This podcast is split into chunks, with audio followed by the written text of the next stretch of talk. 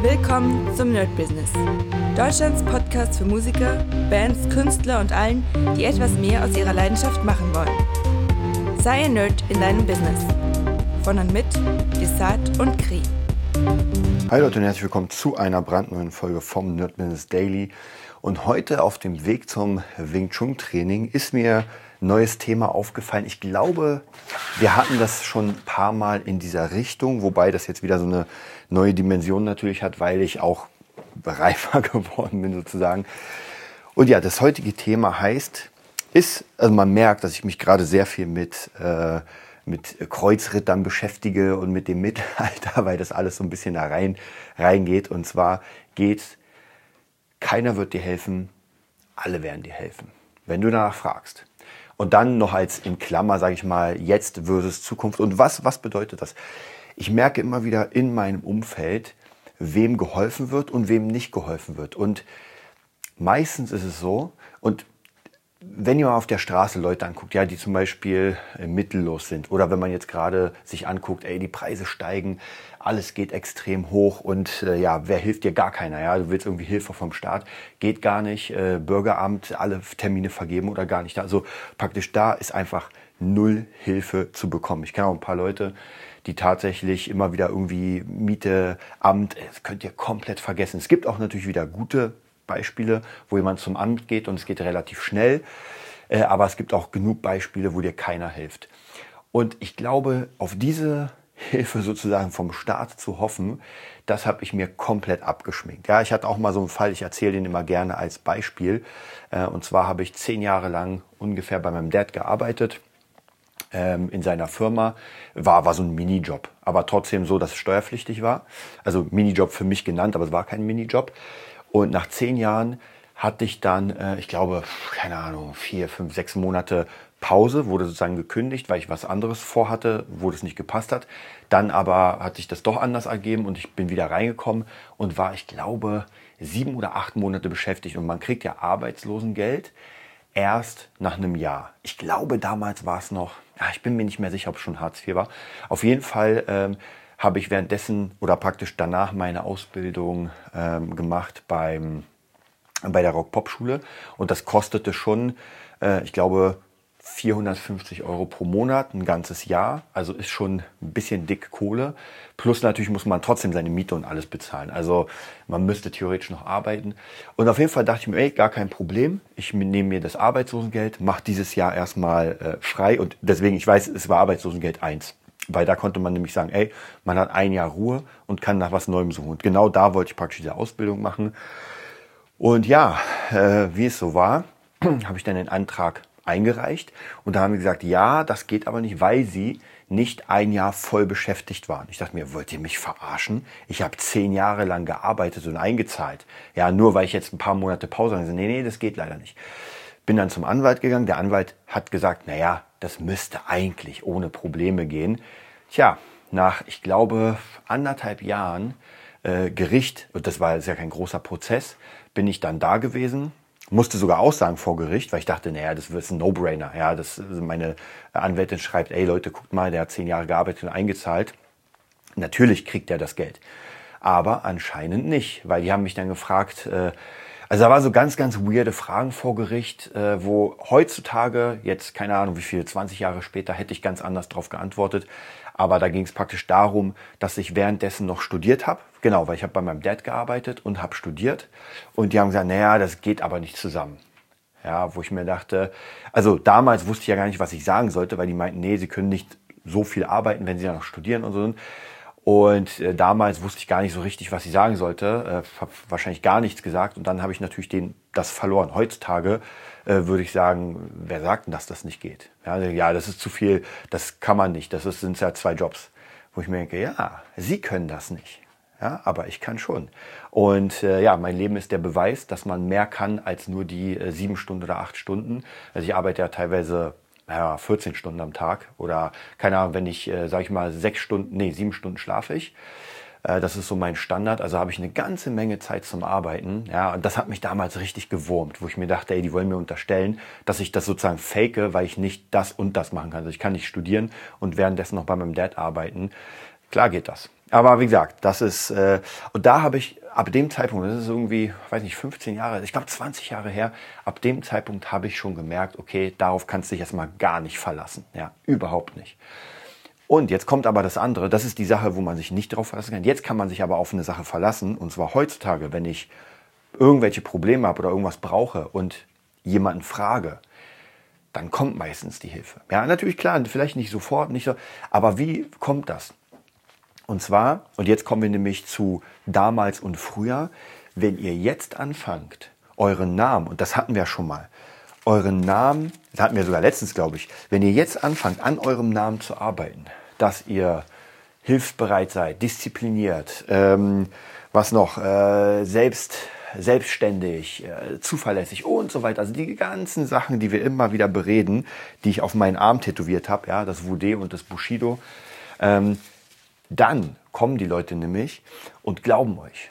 Ja, stellt euch mal vor, irgend, ich übertreibe es mal vollkommen, ähm, ihr habt einen eigenen Betrieb, ja, ihr habt gerade, weiß nicht, 1000 Euro habt ihr im Monat, die ihr jetzt gerade nicht verplant habt. Ja, ihr könntet euch eine Playstation holen, aber die holt man sich nur einmal, dann im zweiten Monat wieder 1000 Euro. So, und diese 1000 Euro überlegt, ja, was mache ich denn? Und dann kommt ein Neffe von euch, der ein kompletter Taugenichts ist. Ja, ein kompletter Taugenichts. Er sagt, ja, ich würde gern Gamer werden.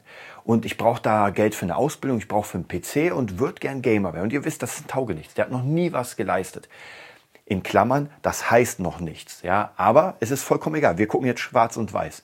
Der kommt zu euch und sagt, ey, kannst du mir jeden Monat 1000 Euro oder keine Ahnung, 10.000 geben? Irgendwann, wenn ich was erreicht habe, gebe ich es euch zurück. So, jetzt könnt ihr ja entscheiden, anhand der Sachen, die passiert sind, vertraue ich dem, dass der das schafft und dass er mir das Geld wiedergibt? Oder glaube ich das nicht? Denke ich, na, das wird nichts. Und ja, jetzt könnt ihr selbst entscheiden. Und genauso ist es, wenn ihr zu jemandem geht und Hilfe braucht. Sei es, wie gesagt, Bank ist nochmal was anderes, weil bei Bank ist es so, äh, die gucken halt knallhart auf die Zahlen, Fakten, Daten. Und ich glaube, wenn ihr bei Menschen seid, die, sage ich mal, wo es ums Menschliche geht, dann ist noch was anderes. Wie gesagt, ich habe genug Leute, die ich unterstützt habe. Auch hier Beispiel Yassi mit ihren Beuteln. Äh, sie hatte gerade kein Geld und ich habe gesagt, ey, kein Problem, ich finanziere dir die Beutel. Ja, also als kleine Sache. Und äh, wenn ich jetzt nichts gerade habe, dann bin ich auch der Erste, der irgendwie hilft und sagt, ey, hier, nimm das, benutze das für deine Projekte. Äh, ja, es hängt immer so ein bisschen davon ab. Und natürlich geht es da auch um den, ähm, die Connections. Denn wenn man einen Milliardär oder Millionär kennt und dem sagt, ey, ich habe was vor, würdest du mir das Geld leihen? Und ihr könnt wirklich belegen, dass das ein geiles Projekt ist und ähm, der vertraut euch, dass ihr das schafft, weil ihr bisher, vielleicht habt ihr noch keine, keine großartigen Sachen, ähm, sage ich mal, nach oben gebracht. Aber man sieht, ey, ihr habt das gemacht und das und das. Und die Person weiß einfach, dass ihr richtig ackert. Und vielleicht war es noch nicht das, das eine, was hochgegangen ist, dann glaube ich, ist die Chance viel größer, wenn die Person natürlich, also geht ja darum, dass die Person einfach das Geld hat oder die Connections und nicht, dass sie jetzt sagt, ich nehme jetzt Kredit für dich auf. Das, davon rede ich nicht. Aber es gibt ganz oft diese Sache, wenn ihr euch einen Namen gemacht habt, dann hilft man euch. Zumindest in diesem inneren Kern. Wie gesagt, bei Start und dem ganzen anderen Kram da muss ich euch ganz ehrlich sagen, ich habe ja auch gerade, also das ist jetzt nochmal ein extremes Beispiel, aber ich habe mir letztens nochmal die Serie Tschernobyl angeguckt, die wirklich hammermäßig ist. Also auch beim zweiten Mal hat das wirklich, also Spaß im Sinne von, es war sehr interessant, war aber sehr cool. Und da war es ja auch so, dass es Menschen gab, die ihr Leben riskiert haben für einfach mal für Europa oder vielleicht sogar für die ganze Menschheit. Hätten diese Menschen das nicht gemacht, dann ähm, wäre möglicherweise der Super-GAU gewesen. So, und was haben diese Menschen dafür gekriegt? Leute, die haben einen Arschtritt bekommen. Ich weiß noch, diese Typen, die praktisch die ähm, Graphitsteine von der, vom Dach runtergeschubst haben und nur 90 Minuten, ich weiß nicht genau, wie real das war, aber zumindest ich habe mir mehrere äh, Sachen angeguckt. Es war schon sehr real. Ich weiß nicht, ob jede einzelne Sache aber die haben einfach ihr Leben riskiert, weil wenn sie mehr als 90 Sekunden da bleiben, dann ist einfach krass. Also dann wird deine Lebenszeit halbiert. Und was haben die am Ende bekommen? Die haben, glaube ich, 400 Rubel bekommen oder 800, äh, was ein Witz ist, und ein Zertifikat, dass sie dabei waren. Leute, ja, und ihr wisst, wie sich die Großen, die Ärsche vollstopfen, als gäbe es keinen Morgen mehr. Und glaubt ihr, irgendjemand von den fetten Ärschen da oben würde sein Leben riskieren für die Menschheit? Ey, vergesst es. Vergesst es komplett. Wenn man irgendwie, nehmen wir mal an, es würde irgendwie eine Seuche geben und die können nur von reichen Menschen bezwungen werden, die irgendwas riskieren müssen. Ja, vergesst es. Ja, da würde jeder einen Flieger nehmen und an den, ans Ende der Welt reisen, um nicht gefunden zu werden.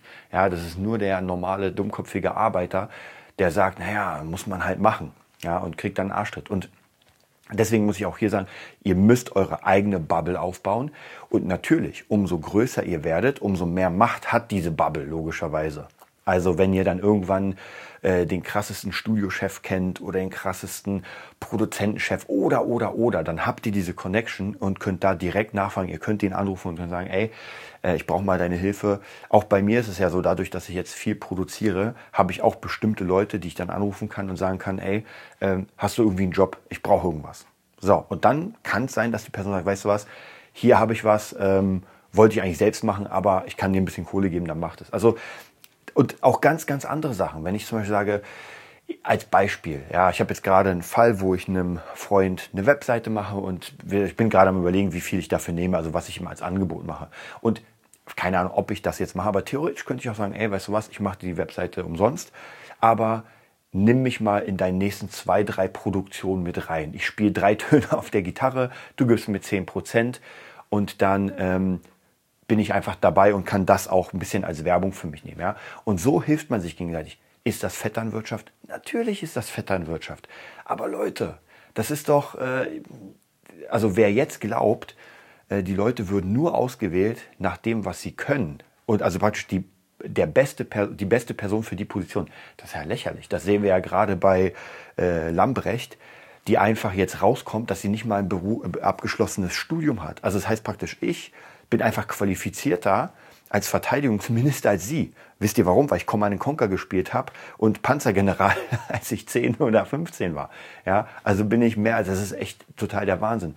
Und das ist halt genau diese Vetternwirtschaft, dass man sagt, okay, man hat jetzt seinen Kreis, man hat die Machtposition und jetzt muss man die irgendwie vollkriegen. Also wem nimmt man? Natürlich nimmt man die Leute, ähm, und äh, schenkt sich in Klammern etwas sozusagen. Ich schenke dir den Job, dann schenkst du mir den Job und das ist, das ist halt so. Ja? Also da brauchen wir gar nicht drüber lange diskutieren und das war auch immer in der Musikbranche, als sie lief. Das hat ja äh, Dieter Bohlen in, seinem, in seiner Biografie, ähm, wobei das so ein Wirtschaftsbuch, ähm, Planieren statt Sanieren, hat er auch gesagt, dass damals, als die Industrie richtig geil lief, da hat man jeden Penner genommen, den man kannte und ihm einfach einen Job gegeben, weil die Kohle da war ja, man hat Millionen eingenommen und dachte sich, ey, hier mein besoffener Bruder, Schwager, Mom hat gesagt, ja, ich soll dir mal einen Job geben, weil ich so, na gut, dann gebe ich ihm. Und natürlich, klar, wenn meine Mom, nehmen wir, ich wäre ein fetter Boss von irgendwas und die Kohle läuft und meine Mom sagt, hey, hier, ich habe einen Schwager, der kriegt nichts auf die Kette, der ist nur besoffen und sowas, gib ihm mal einen Job damit in Aufgabe. Und ich überlege mir, puh, was könnte der machen? Kranfahrer, hm, ist vielleicht ein bisschen zu krass. Naja, der soll mal irgendwie die, die, die Stars rumkutschieren und ein bisschen. Ja, und so sieht das nämlich aus. Und das ist die wahre Welt. Und ich meine, wer das nicht glaubt, äh, der lebt einfach in einer anderen Welt. Ja, also in einer anderen Realität. Aber wenn man das für sich entdeckt, dann wird man auch ganz anders anfangen. Also das stört dann einen auch nicht, weil man es weiß. Ja, nehmen wir mal an, es soll ein Job vergeben werden und es kriegt die Person den Job, die nicht besser geeignet ist, aber Connections hat oder halt der Schwager, Schwägerin, weiß ich was ist, dann wäre ich nicht mal sauer, weil ich von dem System weiß. Ja, und mir ist vollkommen klar, dass der genommen wird und das war immer so. Das war, ich habe auch ein paar Bandwettbewerben mitgemacht und das war auch so. Wer jemanden in der Jury kannte, da wusste man schon, wer gewinnt. Ja, das ist einfach so. Und da geht es nicht um, ja, sind die besser oder nicht. Das ist immer subjektiv. Klar, jemand kann total schlecht sein, aber trotzdem ist das halt sehr subjektiv, wie jemand dann ähm, wie er wahrgenommen wird. Aber es gibt halt überall solche Sachen. Also von dem her, das Thema werden wir auf jeden Fall noch angreifen oder aufgreifen. Jetzt muss ich zum Unterricht, aber ich hoffe, ihr habt schon mal so ein kleines Teasing bekommen. Vielleicht machen wir das, ich weiß nicht, ob als Format, äh, aber wir werden auf jeden Fall noch ein bisschen mehr darüber sprechen, wie man diese Connections gewinnt, wie man sich in bestimmte Positionen reinbringt. Wie gesagt, da gibt es relativ leichte Tricks und Tipps und Tricks. Man muss es halt durchführen. Manchmal braucht man dafür Kohle, manchmal braucht man keine Kohle.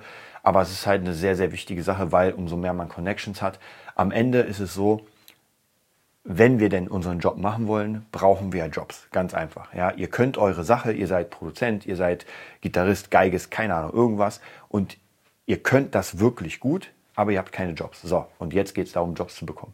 Und wenn ihr diese Connections habt, dann ist die Jobvergabe eigentlich gar kein Problem, weil Jobs gibt es genug. Das kann ich euch wirklich Brief und Siegel. Es gibt genug Schüler, es gibt genug Jobs, aber ihr kennt meistens nicht die Leute, gibt auch genug Kunden. Nur ihr kennt meistens die Kunden nicht, die euch wollen und die gibt es aber. Und das müsst ihr schaffen hinzubekommen. Wir machen da auf jeden Fall weiter. Bis dann. Das war die neueste Folge vom Nerd Business Podcast. Wir hoffen, es hat dir gefallen und bitten dich darum, uns eine 5-Sterne-Bewertung bei iTunes zu geben. Vier Sterne werden bei iTunes schon abgestraft. Also gib dem Podcast bitte die 5-Sterne-Bewertung und teile uns auf Facebook, Instagram und schicke ihn an deine Freunde. Wir leben davon, dass du uns hilfst, unsere Message zu verbreiten. Wir danken dir vom ganzen Herzen dafür. Abonnier den Podcast, teile ihn mit deinen Freunden und wir hören uns in der nächsten Folge, wenn es wieder heißt, bist du ein Nerd in deinem Business? Nerd Business.